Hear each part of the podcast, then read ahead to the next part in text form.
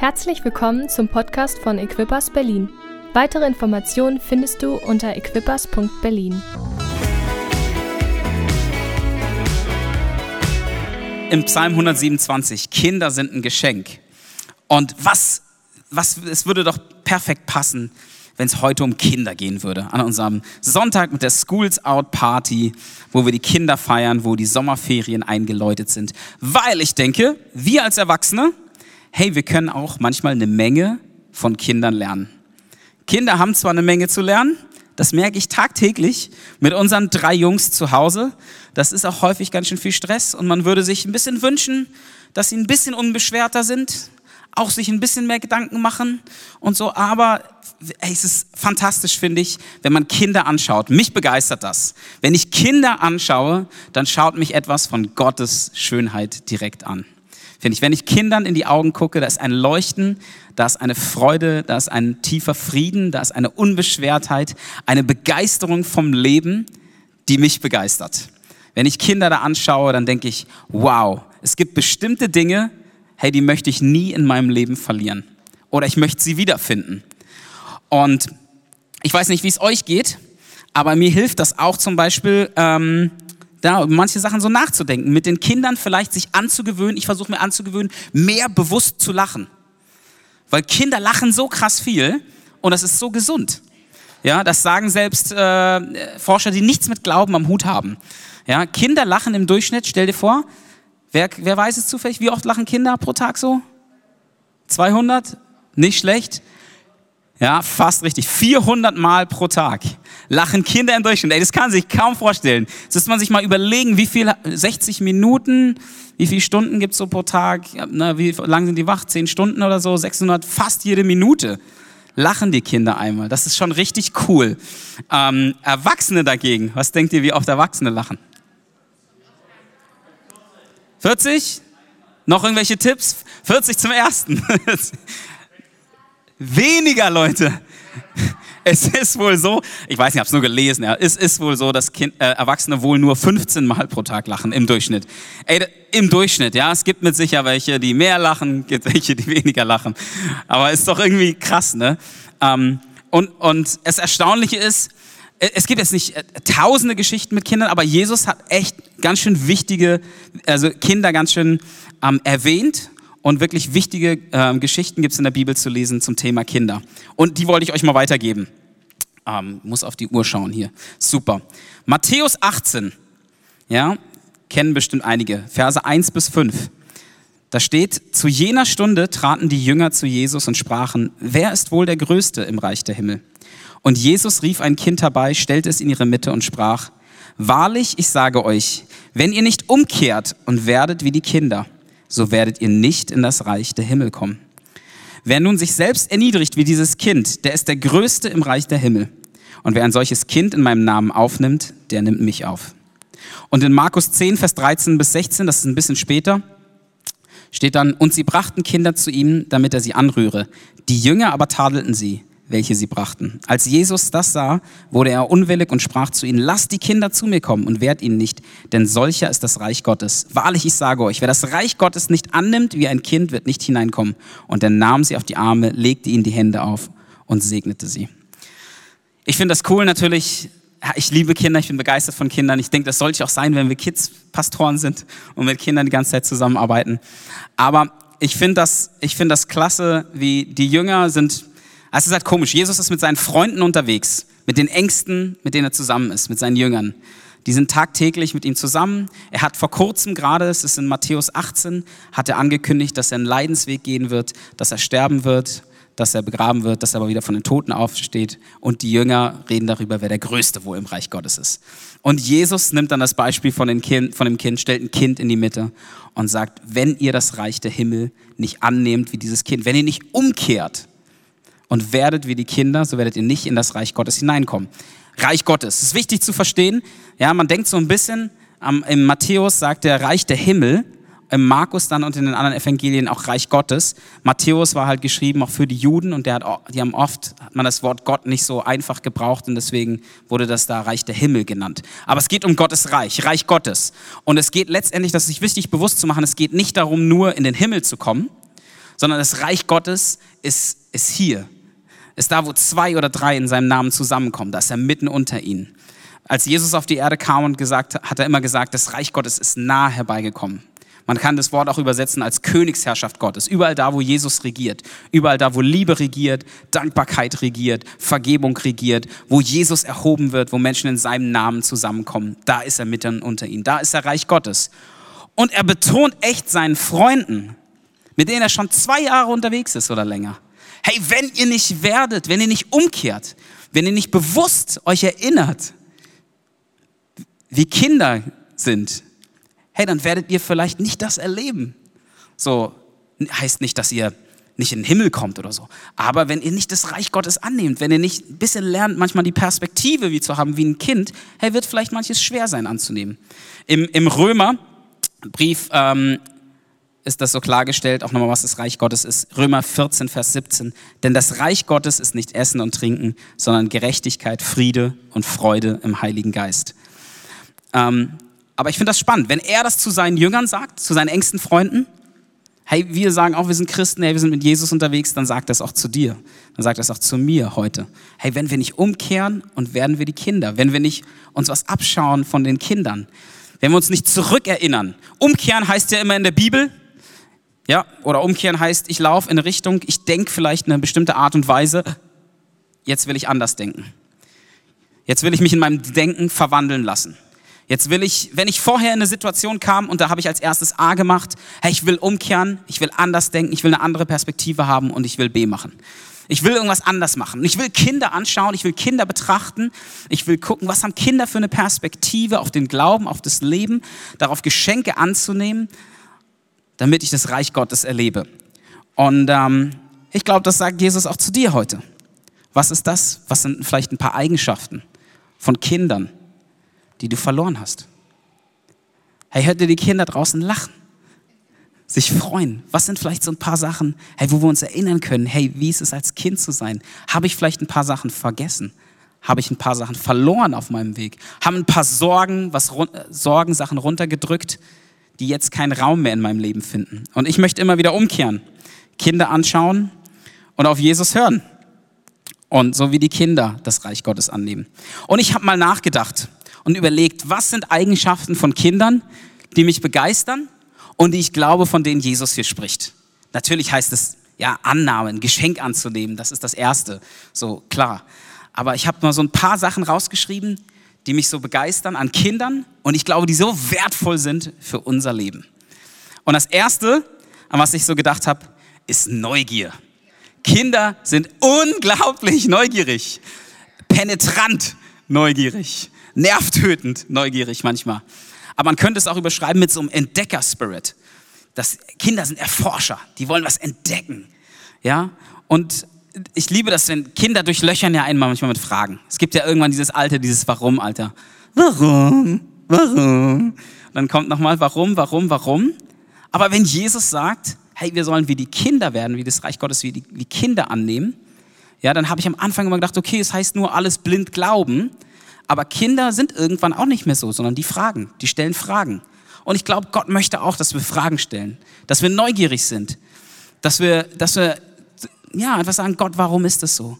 Gott begegnet mir, dass wir anderen Fragen stellen, dass wir unseren Leitern Fragen stellen, unseren Kleingruppenleitern, unseren Pastoren.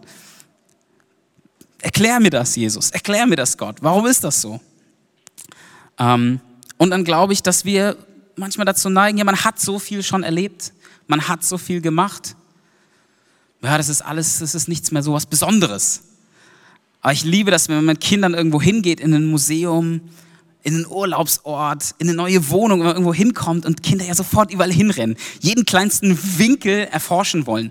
Im Aquarium, als wir zum ersten Mal da waren, wie die da durchgerannt sind. Man muss immer hinter den Kindern hierher sein, dass man die nicht verliert, wenn es dann voll ist. Ich weiß nicht, hier Eltern, die das kennen, immer gleich hinterher gibt ja so manche Experten, die dann so angefangen haben, schon so eine Leine an den Kindern zu haben. Das ist dann so ein bisschen ja, moralisch vielleicht grenzwertig. Aber ich, ich liebe das, dass Kinder einfach unbedingt alles entdecken wollen. Und vielleicht geht es uns manchmal so, dass wir das so ein bisschen verloren haben. Ja, im, im Epheser 3, Vers 19 steht, ja, ich bete, dass ihr diese Liebe immer tiefer versteht, die wir doch mit unserem Verstand niemals ganz fassen können. dann werdet ihr auch immer mehr mit dem ganzen Reichtum des Lebens erfüllt sein, der bei Gott zu finden ist. Ich glaube, so, Gott ist so unendlich groß. Das Wort Gottes ist unendlich groß und da sind so viele Schätze drin, so viel Silber und Gold, was es zu entdecken gibt. Herr, und wie wär's, wenn wir eine neue Neugier haben? Wenn wir neu zu unserem Gott sagen, oh Gott, zeig mir, wie groß du bist. Gott, zeig mir, wie unendlich deine Liebe ist, wie groß deine Barmherzigkeit ist, wie groß deine Gnade ist. Dass wir neu diesen Schritt bewusst tun. Letztendlich kann er es nur tun, aber es braucht dieses, wenn ihr nicht umkehrt, sagt Jesus. Wenn ihr nicht aktiv sagt, ja, ich will das weil Jesus ist ein Gentleman, der Heilige Geist ist ein Gentleman. Aber wenn wir den Schritt sagen, den Schritt gehen und sagen, ich will das.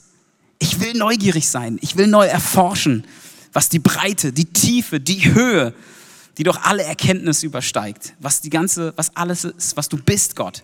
Ich bin begeistert von dir und will, glaub, da ist noch mehr.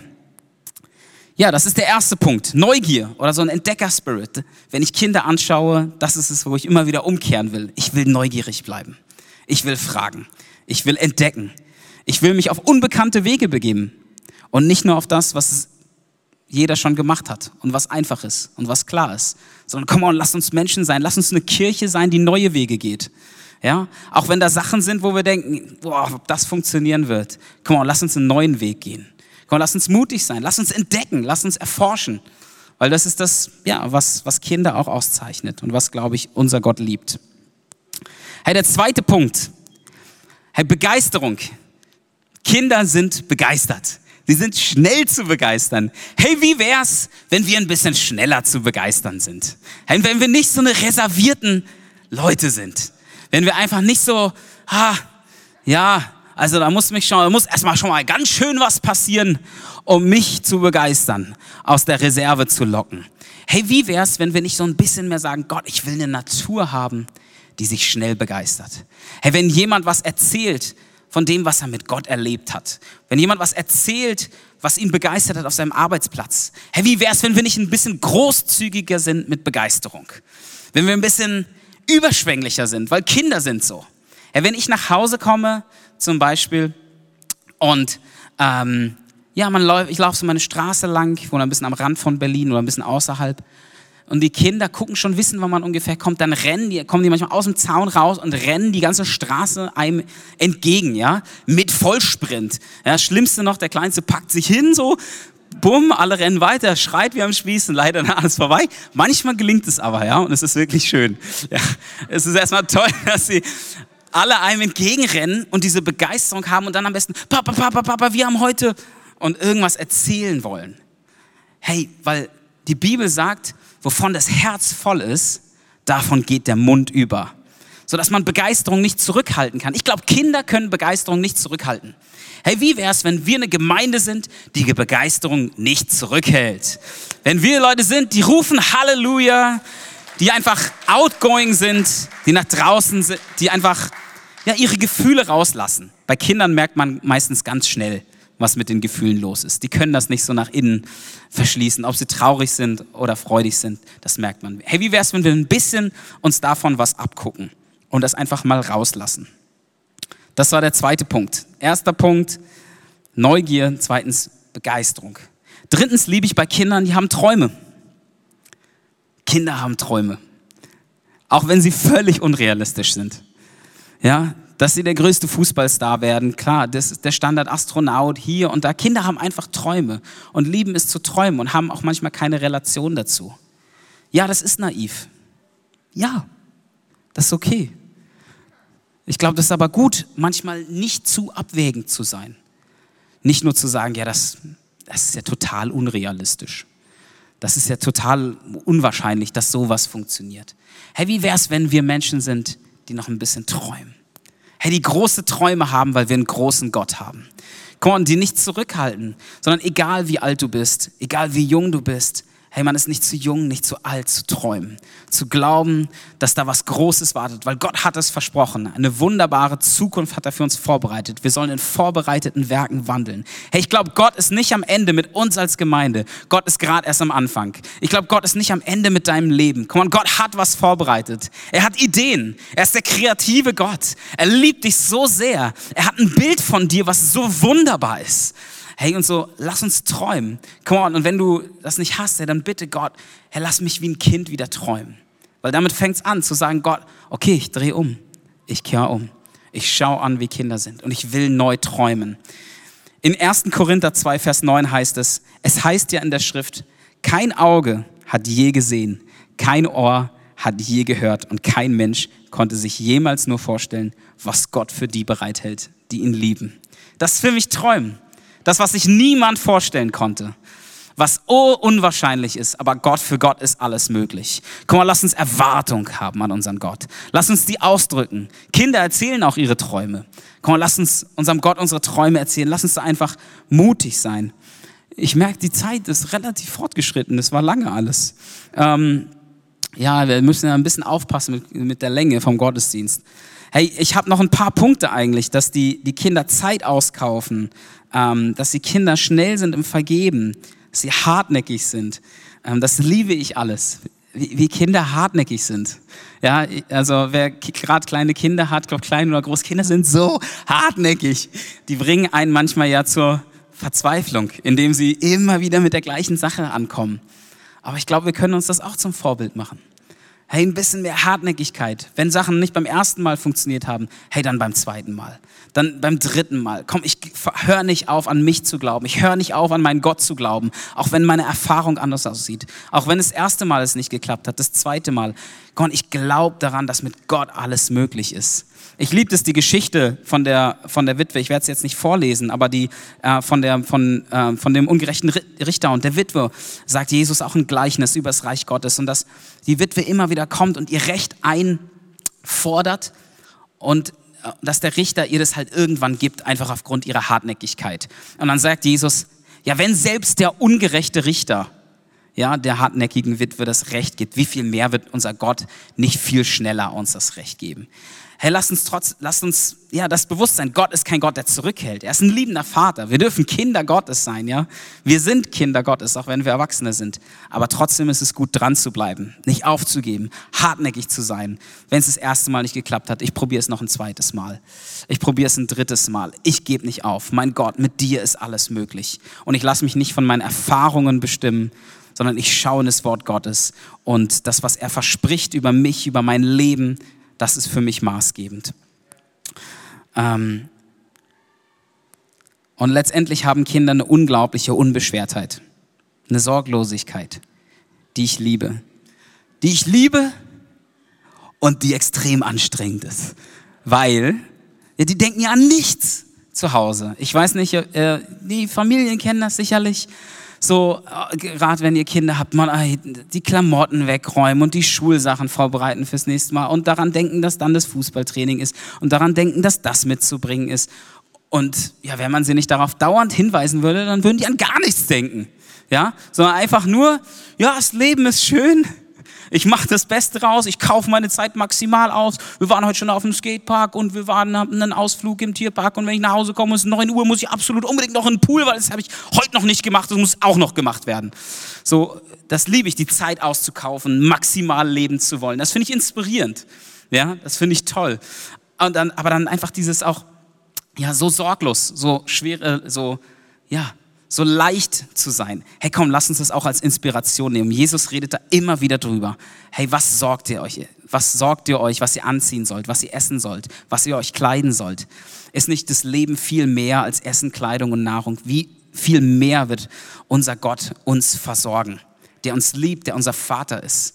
Wenn wir, die wir ja nicht perfekt sind, unseren Kindern Gutes tun, hey, wie viel mehr wird es nicht unser Vater im Himmel tun, der uns so sehr schätzt, der uns so sehr liebt. Also lasst uns Sorgen wegwerfen auf ihn.